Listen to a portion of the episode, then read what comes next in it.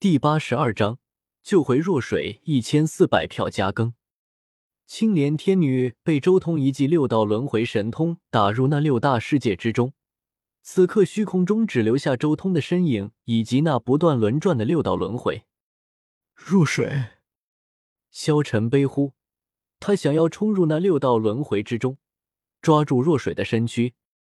萧晨，那是至尊神通六道轮回，别找死！一旁的太昊按住萧晨，放心。等我将青莲天女的神魂剥离出来，我还你一个完整的弱水身体。周通连头都没有转，目不转睛的盯着虚空中的六道轮回。他之所以没有理会青莲天女和萧晨的声音，就是因为周通知晓青莲天女的底细。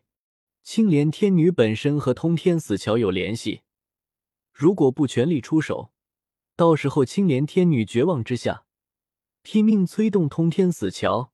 到时候就麻烦了。通天死桥作为诸天圣物之一，威力无穷。一旦被青莲天女催动，到时候还要凭空生出无数的变数。所以，最好的手段就是以六道轮回大神通，彻底让青莲天女的神魂沉浸在轮回之中，然后才能将他的神魂从弱水的躯体之中剥离出来。甚至运气好的话，可以更进一步，从弱水的这一具躯体之中找到丝丝缕缕的属于弱水的印记，到时候说不定可以直接复活弱水。青莲天女虽然自称已经将弱水的一切痕迹全部抹掉了，但夺舍这东西不可能抹得干干净净的，总能找到一些蛛丝马迹。甚至原著青莲天女自知在劫难逃的时候。也和萧晨说过，只要放他离去，将来可以还萧晨一个弱水。姑且不论青莲天女是不是为了活命欺骗萧晨，但总归是还有一点希望。而且原著青莲天女死掉，身体重新回归通天死桥的时候，那桥上可是出现了两个图案：青莲和弱水。可见，在通天死桥看来。青莲天女也没有完全取得这一具躯体的控制权。青莲天女所说的不错，想要将她的神魂从那一副躯体中剥离出来，几乎不可能，唯有祖神才能做到。不过六道轮回这样的大神通，或许能做到。太昊看着虚空中轮转的六道轮回，赞叹道：“他已经明白周通的想法。”肯定是想要以六道轮回大神通将青莲天女的神魂剥离出来。了不起，竟然连六道轮回这样的大神通都能如此细微至极的操控，确实厉害啊！太昊看了片刻，心中越发的赞叹，不愧是认真起来轻而易举就能干掉青莲天女的猛龙，竟然能将六道轮回这样的神通都施展出如此细腻的控制力。能将青莲天女的神魂剥离出来吗？萧晨这一瞬间也重新燃起了希望，他的双拳不自觉的紧紧握住，就像是沙漠中的旅人看到了一片绿洲一般。虚空中六道轮转，仿佛六片大世界在虚空中转动，而轮回面前的周通也浑身是汗。六道轮回这样的大神通。唯有祖神阶段才能真正将其力量发挥出来。周通如今还仅仅只是半祖而已，如此精细的操控六道轮回，极度耗费心神。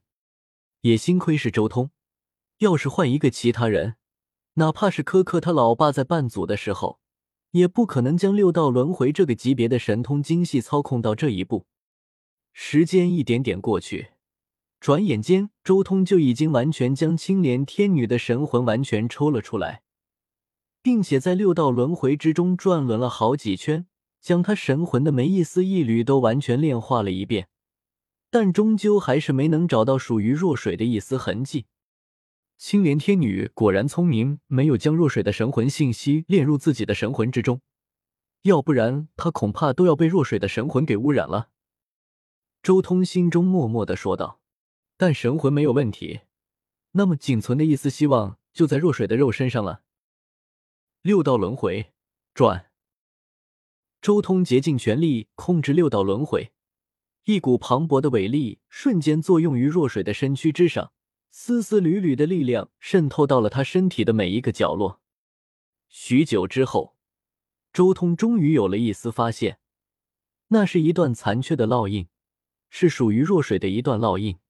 而随着这一发现，周通随之精神一振，继续加大搜索力度。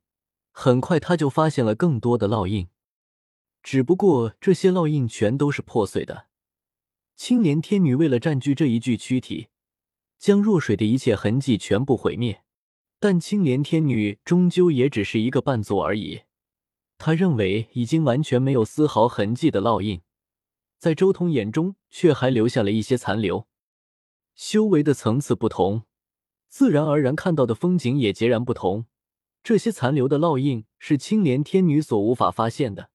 但却没能瞒过周通，只不过这些烙印也只是残缺的，即便勉强拼起来，到时候出现的也只是一个残缺的弱水。残缺就残缺吧，总比人没了好，而且说不定未来还有恢复的可能。周通心中默默的说道：“自己发现了青莲天女没有发现的烙印，那么就有可能出现一些更深处，连自己都没有发现的烙印。”沉吟了一阵，周通再一次转动六道，那青莲天女的神魂被六道直接炼化，化作了最为纯粹的神魂精华。